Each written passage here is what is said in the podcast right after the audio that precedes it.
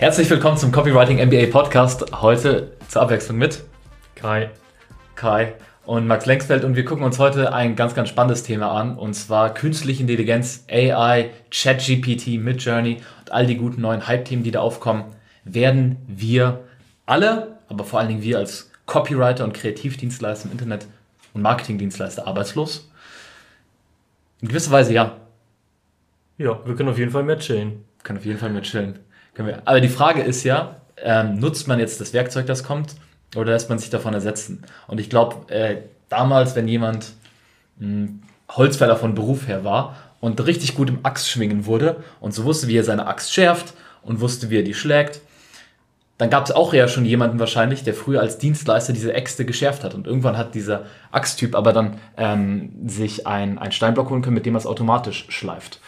Und so konnte er auch später, als es dann sowas gab wie eine Kettensäge oder so, oder zumindest eine, wo man zu zweit dran zieht, ähm, nach und nach selbsteffizienter werden. Wir gucken uns heute an, ja, wie sieht das konkret für Copywriter aus? Ich habe da letztens ein äh, Video auf meinem YouTube-Kanal zu veröffentlicht, kannst du dir auch anschauen. Ähm, aber wie gehen wir daran? Was kann man daraus ziehen? Was muss man beachten? Ja. Vielleicht erstmal zum Background mäßig. Also ChatGPT ist jetzt so seit, ich glaube, November im Hype, also schon echt bekannt. Also ChatGPT kann man sich auch kostenfrei anmelden. Und das kann man sich einfach vorstellen wie so ein Chat-Tool. Also man schreibt halt irgendeine Frage hin, irgendeine Anweisung und man kriegt halt eine Antwort. Und das kann alles Mögliche sein. Das kann sein, kann, wo finde ich das beste Restaurant in der Nähe? Das kann aber auch sein, hey, schreib mir mal einen Fitnessplan oder hey, schreib mal eine Facebook-Werbeanzeige für Produkt XY. Und die Antworten, die da rauskommen, sind echt gut.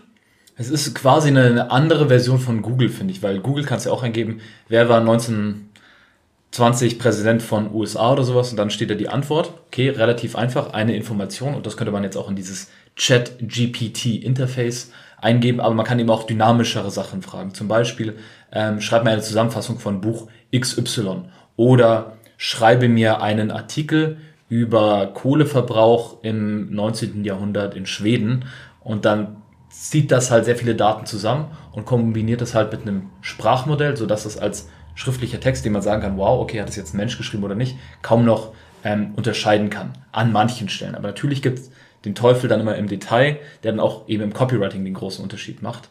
Und vielleicht nur, um auch noch mal kurz einen größeren Rahmen äh, zu spannen, nachdem du ChatGPT auch kurz erklärt hast. Ähm, eine große Firma, um einfach mal die Begriffe aufzuklären, die man da so hört, die dahinter steht, ist OpenAI mitunter ähm, gegründet durch äh, Elon Musk und andere große Namen aus der USA-Tech-Szene, sage ich jetzt mal, die mit OpenAI, eine große Firma mit sehr viel Funding haben, die halt eben solche Tools und Modelle wie ChatGPT entwickeln. Und das Spannende an ChatGPT ist eigentlich, es ist kostenfrei online zugänglich, jeder kann einfach das nutzen. Gibt es einfach mal einen auf Google, OpenAI ChatGPT, kurz Account erstellen und du kannst es verwenden und einfach mal für dich testen. Aber es gibt auch die Möglichkeit, daraus selbst Lösungen zu binden, also Lösungen anzuknüpfen ähm, über technische Anbindungen, so dass daraus nochmal spezifischere Copy-Vorlagen entstehen. Und Kai, wie siehst du es jetzt als Copywriter, die Möglichkeiten und auch die Bedrohungen dadurch? Also ganz ehrlich, mein erster Gedanke war, oh fuck, das war's, ja. ist vorbei. Weil die Antworten sind wirklich gut und man kann einfach sagen, zum Beispiel, schreibt eine Werbeanzeige für ein Abnehmprogramm, Zielgruppe, Führungskräfte, die keine Zeit haben. Mhm. Kommt der erste Entwurf und dann kannst du dazu noch schreiben, hey, mach das noch mal ein bisschen konkreter oder bring ein bisschen Humor rein oder beschreib's noch mal simpler ja. und so kann man da auch Schleifen drehen und das Endergebnis ist echt gut. Aber ich glaube auch, das ist das zu dem, was du am Anfang meintest, so halt dieser technische Wandel. Wenn wir jetzt irgendeinen Handwerker haben, der früher nur mit Schraubendrehern oder was weiß ich gearbeitet hat. Schraubenziehen? Ja, Schraub, Schraubenziehen. Und dann kam so der erste Akkuschrauber. Da kam wahrscheinlich auch der Gedanke, oh fuck, das war's. So, das Einzige, was aber passiert ist, ist, dass seine Arbeit viel effizienter wurde. Und ich glaube, wir sind quasi genau in der gleichen Situation, nur halt auf einem anderen Level und ein bisschen schneller. Also es wird halt, meine Einschätzung, ein Tool sein, was jetzt dabei ist. Also was einfach, wo man lernen muss, damit umzugehen, weil es vieles leichter, besser, schneller macht. Genau. Und dahinter ist auch so ein bisschen eine Übungssache drin, wie man das bedient und wo man das Ganze einsetzt. Ähm, wenn du jetzt zum Beispiel jemanden aus dem 18. Jahrhundert Google in die Hand drücken würdest, wüsste die Person auch erstmal nicht, was sie damit anfangen soll. Aber ich glaube, jeder von uns hat so eine Sprache entwickelt, die er mit Google hat, wenn man was googelt. So, äh, zeige mir dies, das und das. So einfach eine verkürzte Version, wo man weiß, okay, das reicht für eine Suchmaschine. Und mit ähm, künstliche Intelligenzanbindung, ist das Ganze halt nochmal anders. Und das, der, dein, dein Schrauben, äh, Akkuschraube-Beispiel, ähm, passt ja auch insofern, dass wenn früher zum Beispiel ein Handwerksunternehmen noch fünf Lehrlinge dabei hatte, die den ganzen Tag nichts anderes gemacht haben, außer zu schrauben, weil irgendwer muss es machen, weil es dauert einfach einen Haufen Zeit und es braucht wenig Vorkenntnisse, dann wurden halt vielleicht äh, drei von fünf rausgeschmissen, weil sie jetzt zwei in derselben Zeit mit der Maschine schaffen. Und das zeigt einfach nur diejenigen, die jetzt vorausdenken, die Anleitungen haben und äh, eben verstehen auch, wo das Gewinn bringt eingesetzt werden kann, die werden einen Vorteil daraus haben. Weil, und das hatten wir ähm, auch schon häufig in Unterhaltungen mit unseren Teilnehmern, hey, wenn ich mit Copywriting jetzt anfange und hochpreisige Projekte dort anbieten möchte, Unternehmen, was hält denn diese Unternehmen davon ab, einfach billige ähm, Hilfe auf Online-Plattformen sich zu holen? Weil es gibt ja genügend Texter, die sagen, hey, ich schreibe dir für zwei Cent pro Wort oder sowas oder für 9,95 Euro die Stunde äh, einen Blogartikel zum Beispiel oder eine Verkaufsseite.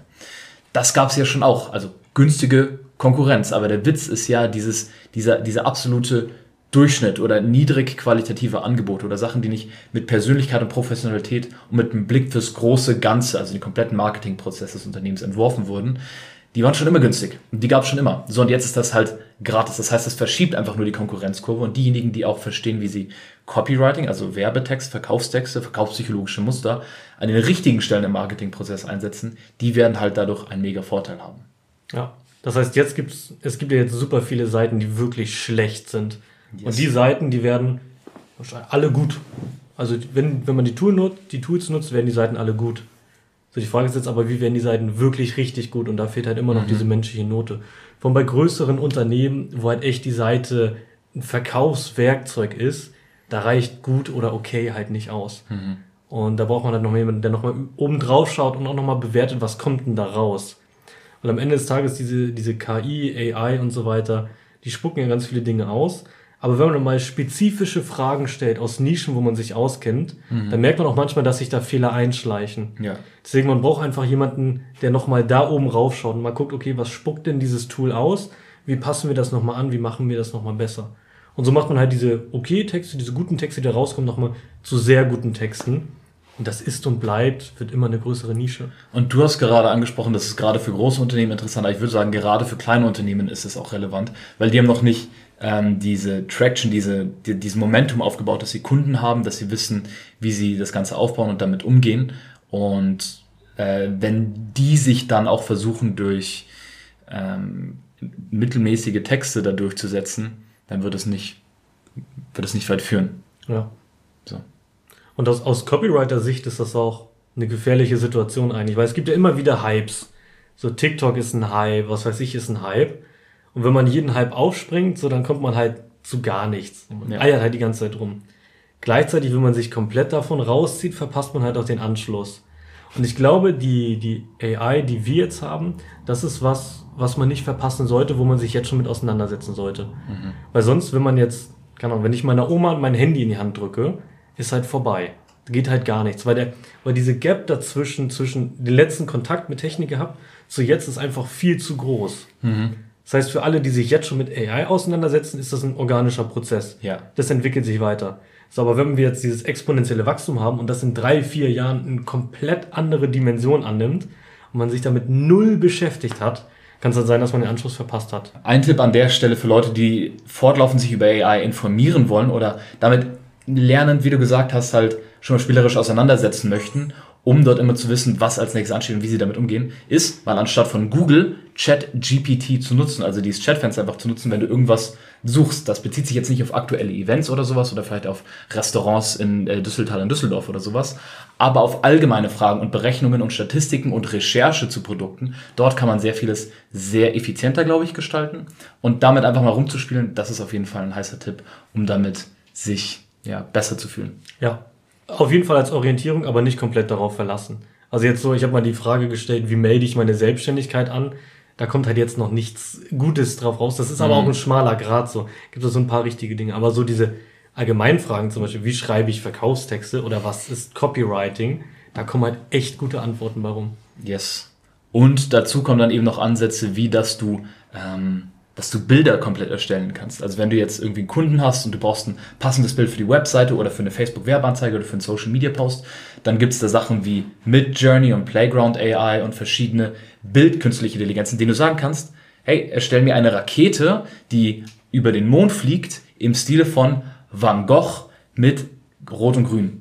So, und dann wird das dargestellt. Und dann gibt es natürlich verschiedene Versionen und du kannst es nochmal spezifizieren und da braucht es ein bisschen so Verständnis, was diese Software versteht und was nicht.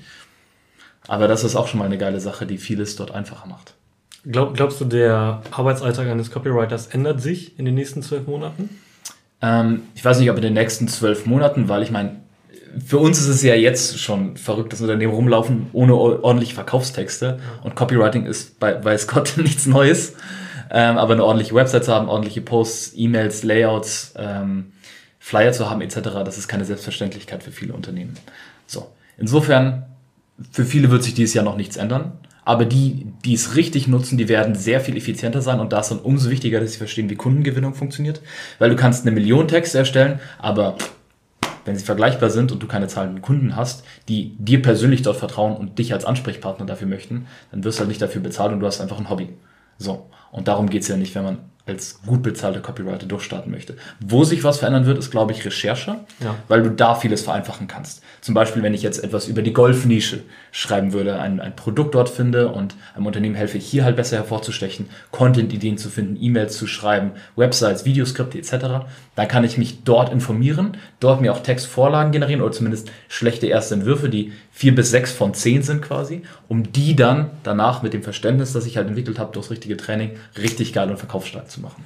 Ja, und ich glaube auch Positionierung und Branchenkenntnis bleibt genauso wichtig, nur verschiebt sich. Ja. In, der, in der Recherche braucht man weniger, aber dafür halt in dem Feinschliff. Mhm. Also in der Recherche übernimmt es das Tool, dann bringt das Tool den Text, aber dann liegt es halt an dir zu bewerten, okay, ist das jetzt gut oder ist das völlig daneben? Ja. Deswegen diese Branchenkenntnis, die wird auch weiter noch bleiben. Yes. Insofern, das ist alles, was wir heute zum Thema AR haben. Ähm, wird spannend. Wir werden da auch sicherlich noch mehr Content zu rausbringen und vielleicht auch die eine oder andere Möglichkeit, damit äh, konkret was zu automatisieren. Aber dafür, da, äh, dazu mehr noch äh, in naher Zukunft. Und Empfehlung, äh, downloade dir mal ChatGPT tupp dich einfach mal abends aus, schreib einfach mal alle Fragen rein, die du hast. Mhm. Ähm, es ist echt ein cool, noch ist es eher Hast so, du gerade gesagt, downloaden? Ja. Hast du dir downgeloadet? An, nee, anmelden. Oder App. Gibt's, gibt's doch auch. Boomer. Ja. Lad, lad's dir mal runter auf Windows XP. Registriere dich, äh, registriere dich. Ähm, ist echt cool. Man kann alle Fragen da stellen. Die Antworten sind überraschend gut. Manchmal völlig daneben. Was, was, hat, dich ja, was hat dich am meisten überrascht vielleicht dazu? Ähm, die Buchzusammenfassungen sind krass. Mhm. Also wenn man mal schreibt, fassen mal bitte das Buch zusammen, dann kommen halt echt so zehn Bullet Points mit ja. Kernaussagen, womit man echt was anfassen kann. Ich hatte mal Blinkist, diese Zusammenfassung. Genau. Ja. Ich finde Chat GPT aber besser, ehrlich gesagt. Ja, die müssen sich so in den Arsch beißen, dass die, die diesen Service gemacht haben. Die haben da so viel Arbeitszeit reingesteckt und jetzt können sie das alles in Sekunden durchführen. Das ist mir bis eben noch gar nicht aufgefallen. also solche Branchen keine Ahnung, wie die das machen. Das sind halt Branchen, die auf billiger Vorarbeit basieren, so, weil sich jemand anderes nicht die Mühe machen möchte oder ja. die Zeit nehmen möchte, die werden halt wegfallen. Während die Artisanen, also die, die, die Künstler gewissermaßen oder die, die Leute, die wirklich einen strategischen Blick fürs ganze, große Ganze haben, die werden da halt richtig aufblühen können. Weil du so viel anstellen kannst, äh, als hättest du 50 sehr günstige, sehr stupide, durchziehende Mitarbeiter. Ja, die nicht krank werden, die durchgehend arbeiten, im Sekundentakt antworten. Mhm. Echt irre. Yes. Insofern, das und vieles mehr weiter hier im Podcast ähm, und auf YouTube-Channel von mir, Max Lengsfeld und von Kai Krause, Kai Gerrit Krause. Auf der YouTube. sowieso kommentiert. der, so, der für den Algorithmus. Ähm, genau, und wenn du mehr darüber rausfinden willst, wie du Copywriting einsetzt und das mit Kundengewinnung äh, kombinierst, sodass du tatsächlich dafür bezahlt wirst, was du leidenschaftlich gerne tust, kreativ sein, sich psychologisch austoben, ähm, dann schau dir copywriting-mba.de an. Dort findest du vertiefendes Videotraining dazu. Und bis dahin, Hau rein. Dann Max, yes. ciao. Und noch ein Nachtrag für die Copywriting-Nerds. Bei uns kommen schon die ersten AI-Module. Das heißt, wer diesen Zug nicht verpassen will, sondern direkt von Anfang an bei dieser Entwicklung dabei sein will, hochspannend.